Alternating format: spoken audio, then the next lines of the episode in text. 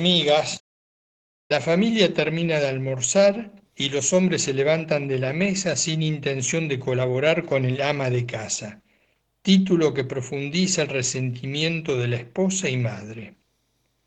El marido se apoltrona a ver el noticiero y el hijo se va a chatear a su cuarto. Sobre la mesa quedan la vajilla sucia y el mantel sembrado con migas, uno que le regalaron a la mujer para su cumpleaños.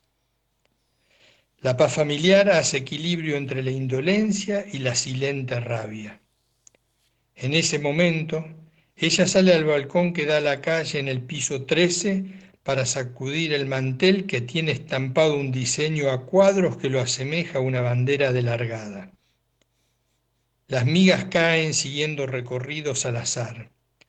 La mayoría quedan en poder de las palomas, pero una afilada costra de baguette acaba en el ojo de un agente de tránsito, en el preciso instante en que está por indicar el cambio de manos. Dolorido, realiza un gesto equívoco que se transforma en colisión.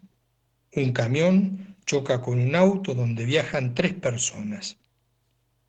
Intervendrán los bomberos, destorcerán los hierros y le darán la primicia al vespertino que en grandes letras publicará.